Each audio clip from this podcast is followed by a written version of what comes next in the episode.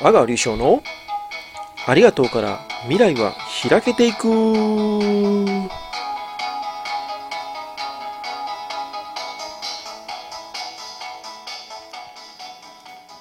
はい皆様やってまいりました。阿川でございます。今日はここ神戸はですね青空のステージからお送りいたします。よろしくお願いします。はい、えー、今申しましたように今日はね快晴。雲一つない青空の下この青空のステージからお送りしたいと思いますけども今日はですね自分の中の自分ということでお話ししたいんですが、ま、自分の中にねもう一人の自分がいてどっちかというとその自分に支配されてるというのかな、えー、その自分に操られてる人がね結構多くてで自分の中の自分にうーんどういうんだろう嘘をついてる人もいれば自分の中の自分に言いくるめられて、まあ、自分の中の自分を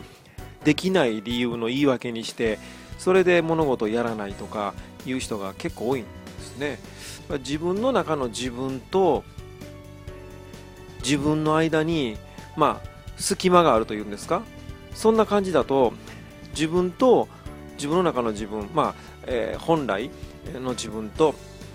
普通にね生活してる時の自分っていうのがギャップがあるわけですよね。そうするとどうなんやっていうとやっぱり、えー、自分がこうやりたいって思ってることが叶わないわけですからそこにストレスが生じたりそこでまあ、毎日面白くないなーなんていうことが起こったりするわけですよね。ということは自分の中の自分と外の自分っていうのは一緒じゃないと本当はダメなんですよね。で一緒であればストレスなく自分が、まあ、あの思ったようにいくわけですけども、えー、まあ、とはいえねやっぱりこの、えー、世の中を生きていく中では自分の中の自分あいつ嫌いやとかねそんなん言うてたんじゃやっぱり生活できひんっていうところもあろうかと思います。まあもちろんもちろんそんなことあると思うんですけどもただね、えー、自分がやりたいこととか自分がまあここは私はこれは譲れんでみたいなことを自分の中の自分と戦ってね、うん、やっぱり曲げてしまってるとか言いくるめられている人が多いなっていうのをすごくまあ、いろんなところで見ていて思うわけですよ。でそんなことからやっぱり自分を逃してやるというのかな。自分を解放してやることが重要じゃなと思うんですよね。だから自分の中の自分と会話するっていうことはすごく大事で自分の中の自分がわからないのに自分が何をしたいのかどんなことを求めてるのかどんなことが好きなんですかどんなことされたら嫌いなんですかっていうことも分からずに分からないまま生活していてさてうまくいきますか？さて楽しいですか？さてその毎日を過ごしていて未来は明るいですかっていうことを考えた時にやっぱりそれじゃちょっと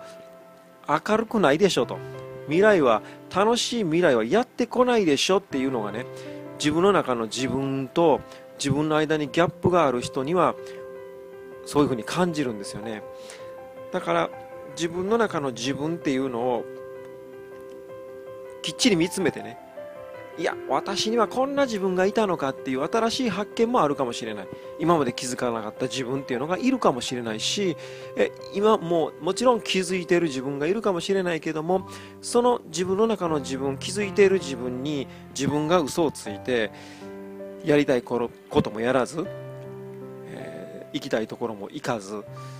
なんかねできない理由をこうつけて何か毎日、えー、過ごしているっていうのよりは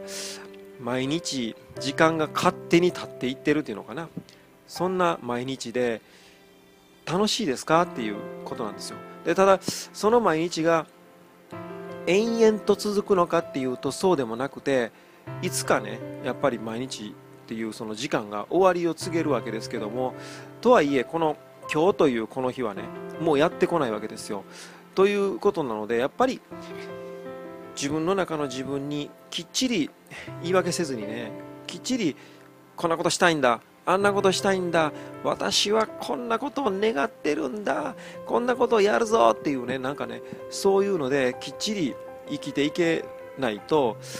毎日楽しくないなって思うんですよ。だからなんか嘘つきながらなんか言い訳しながらなんかもうしょうがないな時間が経ったなっていうことで過ごしていくっていうことであればなんかつまらない毎日になってしまいますけどもやっぱり自分の中の自分っていうのはどんな自分でどんな姿をしていてどんなことが好きでどんなことをしてやったら喜ぶんだろうかっていうことをよーく分かってたらよっしゃ今日は自分の中の自分を喜ばしてやる日やなっていうことをできる日も作れるだろうしよっしゃ自分の中の自分が喜ぶんやったらこんなことしてやろうやないかあんなことしてやろうやないかっていうことをしてやったらいいだろうしでさらには自分の中の自分を喜ばすのは目の前にいる人の中にいるその人自身を喜ばせることが自分の中の自分を喜ばせることになるかもわからないっていうちょっとなんかややこしい話ですけども、えー、自分の中の自分は自分の中に見つけることはできないけどもそれは自分だけじゃなくて目の前にいる人ももしかしたら自分の中の自分というものが分からずに生きていてなんだか楽しくないなっていうことを生きてるかもしれない。でそんな人に自分の中の自分を気づかしてあげるための何かをしてあげることがすごくその目の前の人を喜ばせることにもなりその目の前の人を喜ばせたことが自分自身を喜ばせることになりそれが強いては自分の中の自分を喜ばせることになっているっていうことになればその自分の中の自分を今はちっぽけな自分の中の自分かもしれないけれどもそれがどんどんどんどん大きくなっていった時に大きくなって自分の中の自分と本来の姿がね一緒になった時に何もストレスなくねなんか毎日楽しいなって言って過ごせるんじゃなかろうかっていうふうに感じるんですよね。だから自分の中の自分っていうのはなんかややこしい話ですけどそれが何やねんっていう話かもわからんしようわからんわ自分の中の自分って自分は自分やないかっていうことかもわからないけどもまあ僕が感じるのはこの肉体ボディと、まあ、心が分離してるっていうのかな。自分の、まあ、普段生きているっていうのは体が生きていてで心は生きてるんだけども心と体が一致していないっていうんでしょうか？そんな感じ、まあ、あの思ったように行動できていないとか実はこういうふうに願ってるけれどもそのようになっていないとか行きたいところがあるのに行けてないとかやりたいことがあるのにやれてないとかなんかそんなのギャップがたくさんある人であればあるほど自分の中の自分っていうものが分かってなくて自分の中の自分をまあないがらしろにしていて自分の中の自分を大事にしていなくて自分の中の自分と自分とがなんか離れてしまっている、まあ、ボディと自分の中の自分が離れていると言った方が分かりやすいのかも分からないけどもそんなことになっている、まあ、そうなっている人は毎日ね楽しいのかって言われたら多分楽しくない。で、えー、例えばこんな青空を見てなんかそれでよっしゃ今日は青空で嬉しいわってなるのかって言ったらそんなことで自分の中の自分がわからない人は楽しくなったりしない。自分の中の自分がわからない人は青空を見てよっしゃーって言ってテンションが上がったりしない。でそういうことでもわかるかもしれないし自分の中の自分が分かっている人は自分っていうのはこういう青空を見ただけでエネルギーをもらえるんだとか楽しくなるんだっていうことが分かる人になっていくんちゃうかなっていうふうにね。そんなことをもう最近よく感じるわけで、えー、まあ青空を見て反応したらどうかっていうことだけじゃないですけども自分の中の自分っていうのと自分のね本来自分が知っている自分と隠れている自分の中の自分っていうのとがイコールでないとバランスが悪いですねと。そういうことなのでやっぱり自分の中の自分っていうのはどんな自分なのかっていうのをねよく見つめてください、まあ、もしそんな見つめる時間がないんであればそういう見つめる時間をね一人会議なり自分の見つめる時間をちょっと一日の例えば、えー、寝る前の時間に作ってみるとかなんかそういう時間をちょっとでもいいから自分の中の自分って何なんやって。電車の移動中でもいい。自分の中の自分自分って本当は何を求めてて何がしたくてもっと言ったら何のために生まれてきたんやろうとか、ね、何のためにこの地球にいるんやろ。う何のためにこの日本というこういう恵まれた場所に何でいるんやろうっていうことを